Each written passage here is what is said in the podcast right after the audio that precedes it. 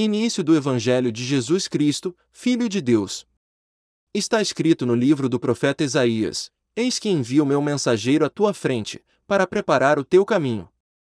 Esta é a voz daquele que grita no deserto: Preparai o caminho do Senhor, endireitai suas estradas.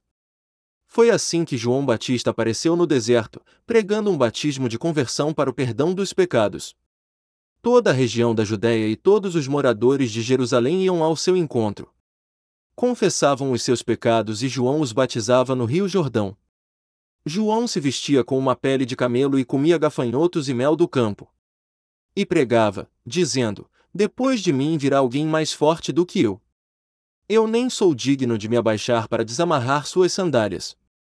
Eu vos batizei com água, mas ele vos batizará com o Espírito Santo. Palavra da Salvação.